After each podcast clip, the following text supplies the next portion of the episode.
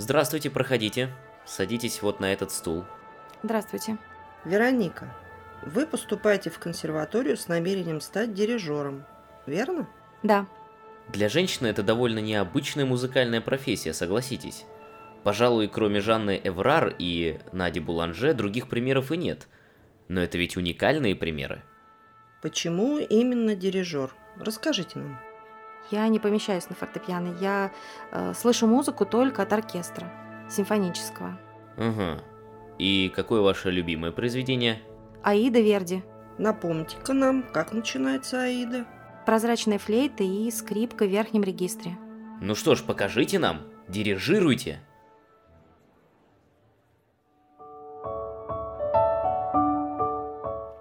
Ее называли королевой бисов, огненным дирижером, Чингисханом в юбке, железной Вероникой. Сегодня мы расскажем вам о единственной женщине-дирижере Советского Союза, чье имя занесено в книгу Гиннесса за более чем 50 лет дирижирования симфоническим оркестром. О ней говорили, что она изменила музыкальный ландшафт мира. О Веронике Дударовой. Вы слушаете подкаст «Союзницы», проект Союза женщин России –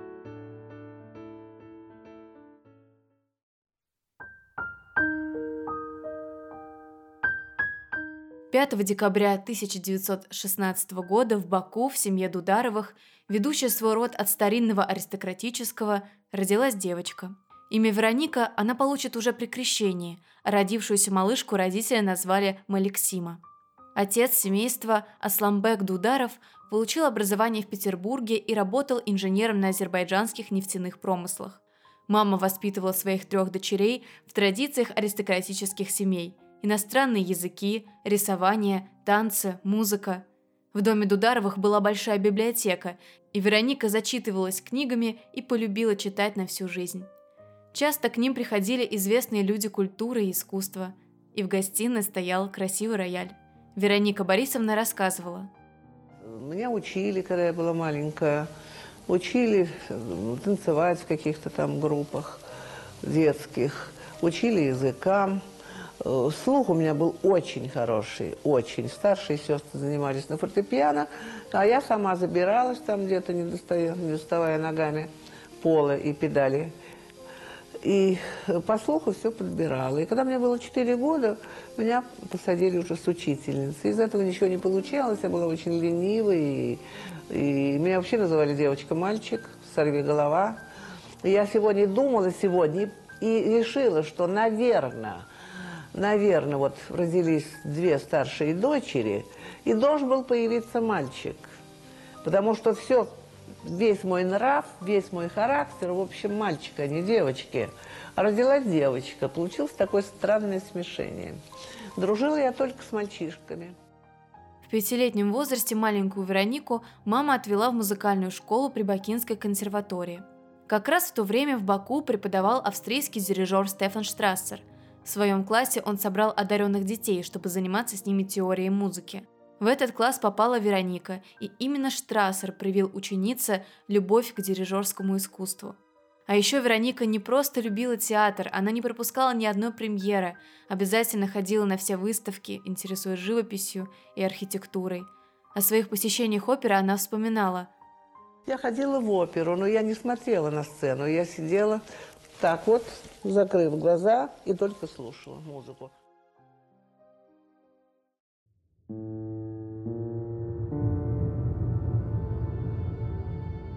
Счастливое детство, увы, закончилось, когда в начале 30-х годов отца репрессировали, а две старшие сестры скончались.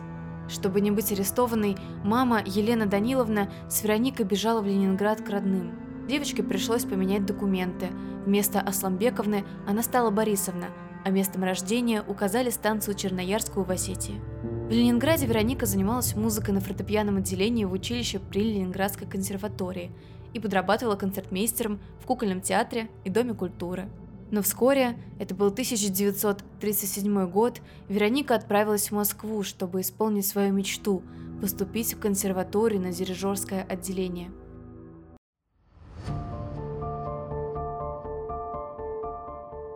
Первый экзамен она сдала на отлично, вторым было дирижирование. В комиссии сидели именитые музыканты Лео Гинзбург, Николай Носов.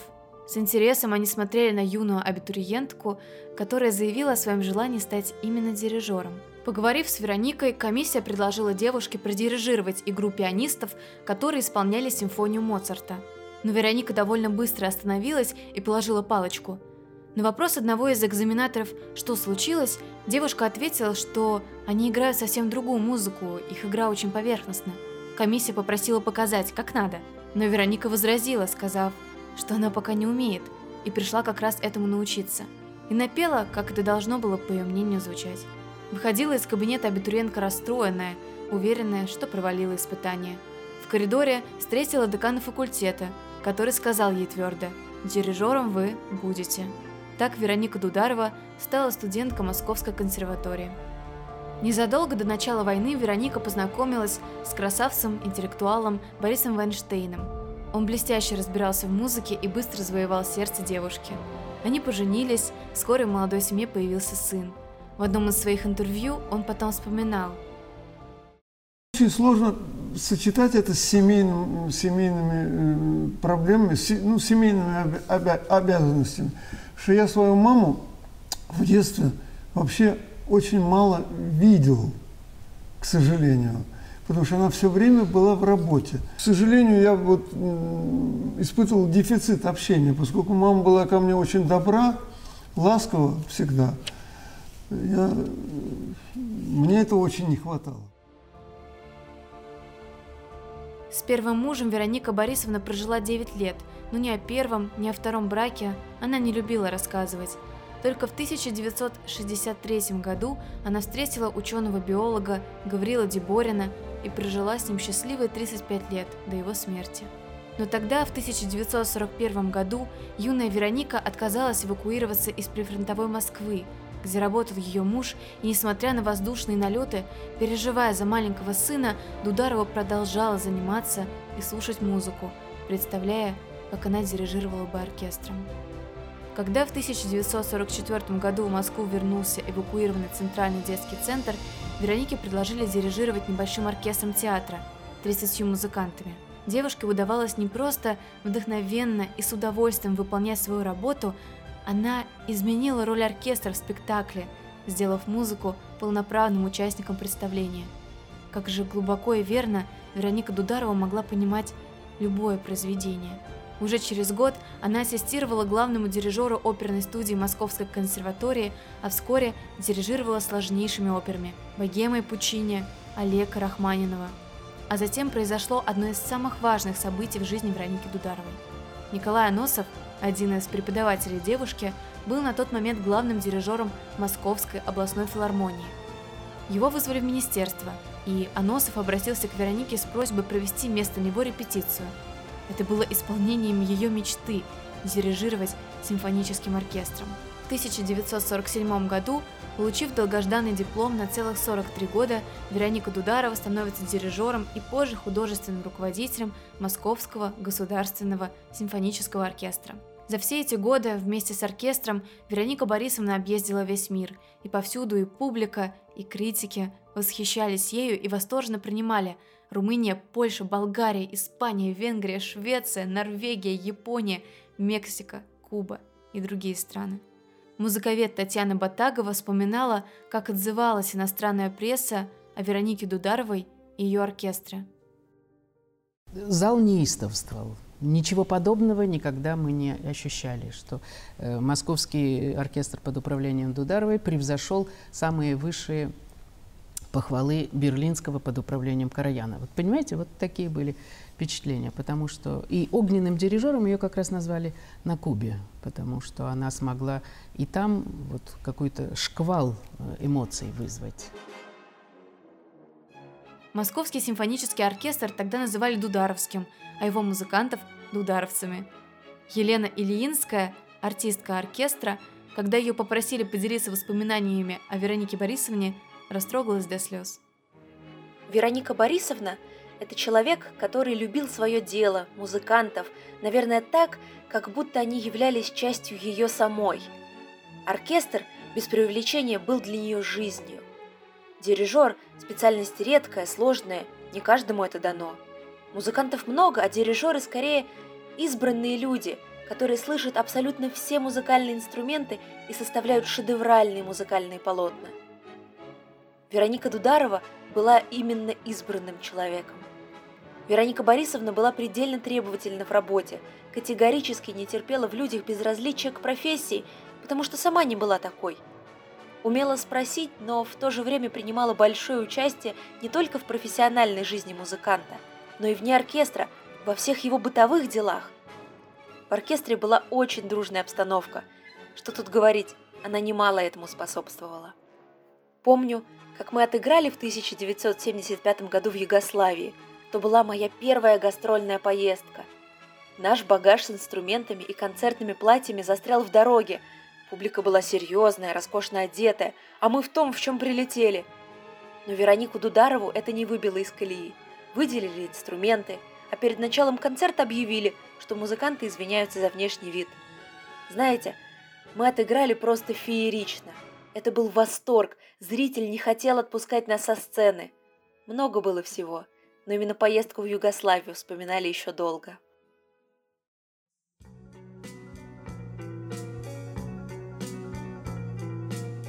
Под руководством Вероники Борисовны была записана музыка к десяткам художественных фильмов «Звездный мальчик», «Идиот», «41». В концертах с оркестром выступали Козловский и Синявская, скрипачи Спиваков и Коган, пианисты Крайнев и Виардо. Есть необыкновенная история, которая описывает то, что происходило на выступлениях оркестра – это был март 1986 года. Дударовский оркестр гастролировал в Испании. В Королевском театре Мадрида Болеро Равеля целиком исполняли повторно на бис. Мурсии вальс Свиридова из «Метеля» повторяли трижды, а в конце публика в зале встала и начала вальсировать.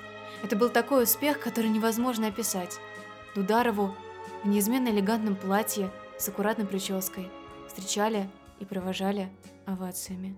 Испанская газета «Левангардия» писала Само присутствие в зале московского оркестра стало событием, особенно потому, что за пультом женский авторитет, сила и темперамент. Вероника Дударова ведет оркестр скрупулезно, с полной отдачей своей профессии. Кисти ее рук настолько отзываются на музыку, что кажется, что она ими вычерчивает мелодическую линию. Она не просто ведет, она контролирует каждый шаг, каждое движение по разложенной перед ней партитуре чтобы ни одна деталь произведения не ускользнула от внимания, чтобы не было ни малейшей фальши.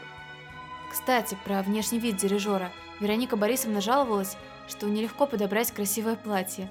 Она говорила об этом с юмором. Сложно из-за дирижерских движений. Мужчинам проще, у них фраг. Хвосты летают и все. А женщине очень сложно. Надо массу ткани навешивать и сразу становишься какой-то коровой. Несмотря на то, что Московский симфонический оркестр и Вероника Дударова казалось неразделимы, наступил момент, когда пришлось расставаться. Тогда многое менялось в стране в целом, перемены коснулись многих театров и коллективов. Веронике Борисовне пришлось оставить свой оркестр. Ей было на тот момент 75 лет, и она могла махнуть на все рукой и уехать в любую страну мира. Но Дударова сделала то, что было созвучно ее характеру. Она создала новый, Симфонический оркестр России, собрав 110 музыкантов. Это был 1991 год. Когда-то в одном из интервью она сказала, в свое время меня называли лягушкой-путешественницей, потому что я очень любила путешествовать и объездила много стран и континентов. Я даже стала записывать названия стран и городов, где побывала, чтобы не забыть. Но сколько бы меня ни приглашали в другие страны, я всегда говорю, что никогда в жизни никуда из России не уеду. Я ее очень люблю. Она мне дорога и как место моего рождения, и как место моего формирования. Всему, что умею, я научилась именно в России. 110 музыкантов под руководством удивительно сильной женщины-дирижера зазвучали как один живой организм. Они снова давали концерты и наполняли залы. Вообще я очень люблю музыкантов, я им очень благодарна, потому что Сколько бы в душе у дирижера не было музыки, темперамента, мудрости, опыта, образования, все равно только руки, мануальная техника, а э, реализуют это все вот эти вот труженики скромные, которые персонально не поднимаются, не кланяются, понимаете? Но от каждого из них, от каждого, зависит, будет или не будет.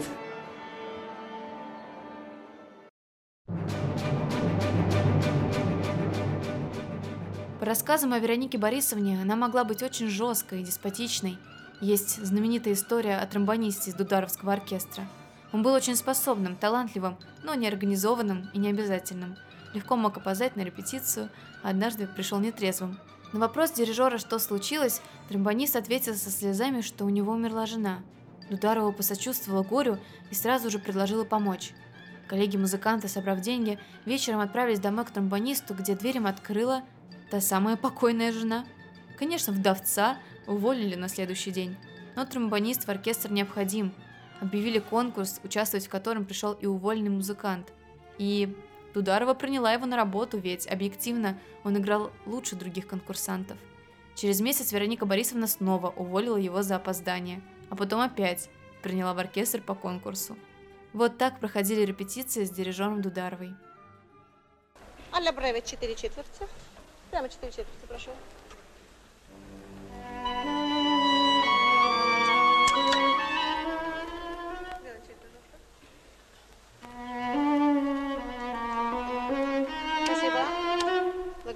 Вместе с э, кларнетом. Кларнет и соло.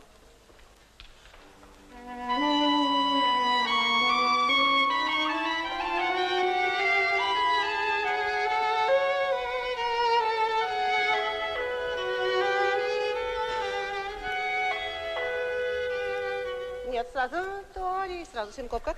Э, Кларнет начните тише, это очень громко. Четвертной за такт к 220, прошу. Ла-ри, пам-пам-пам, пожалуйста.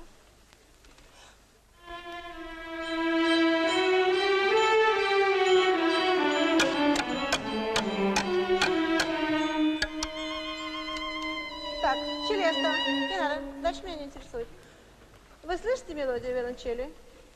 Они играют Валя Бреве. Пожалуйста, прошу сыграть.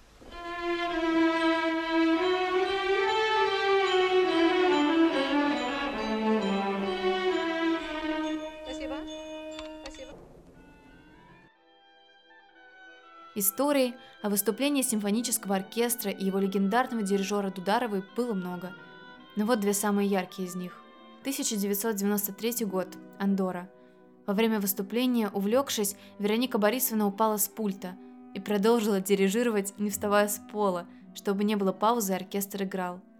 Тогда зал буквально взорвался от восторга. Второй случай произошел осенью 1994 года. Когда до выступления осталось несколько дней, дирижер сломала ногу. Что делать? Перенести концерт, заменить дирижера? Дударова придумала выход – соорудить подставку для загипсованной ноги и вынести ее на сцену вместе с пультом. На все протесты и возражения врачей она просто махнула рукой. И через четыре дня после перелома Вероника Дударова дирижировала оркестром. Почти в каждом интервью Веронику Борисовну спрашивали, как ей это удается быть успешной в такой сугубо мужской профессии. Не просто управлять и руководить, а вести за собой и удерживать огромный симфонический коллектив. На это Дударова отвечала. Человек, который стоит за пультом, должен решать много проблем. Быть очень волевым и, самое главное, иметь талант. В этом смысле между женщиной и мужчиной нет никакой разницы. Когда Дударова только окончила консерваторию, ее кумир, легендарный дирижер Евгений Мравинский, сказал Веронике, «Была бы ты мужчиной, взял бы к себе в оркестр». Через много лет Мравинский удивленный и с уважением сказал, «Мне и то музыканты ноги по колено отъели. Как же она держится?» Только в 2003 году Вероника Борисовна передала свою дирижерскую палочку Павлу Сорокину, сохраняя за собой звание художественного руководителя оркестра.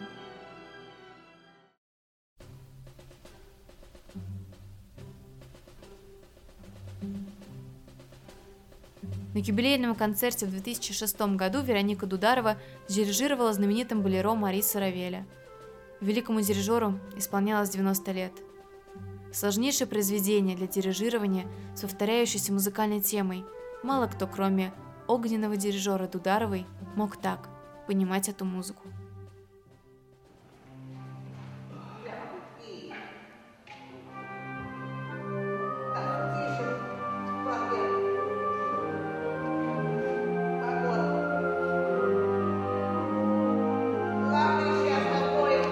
Я мою профессию в музыке самой лучшей. Скрипач играет одним тембром на скрипке и так далее все.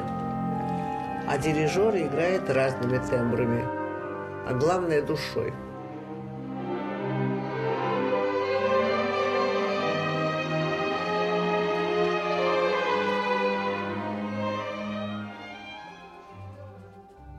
Спасибо, что послушали этот выпуск. Надеюсь, вам было интересно. Слушайте нас на сайте, ВКонтакте и на других платформах. С вами был подкаст «Союзницы» и проект «Союз женщин России». До встречи!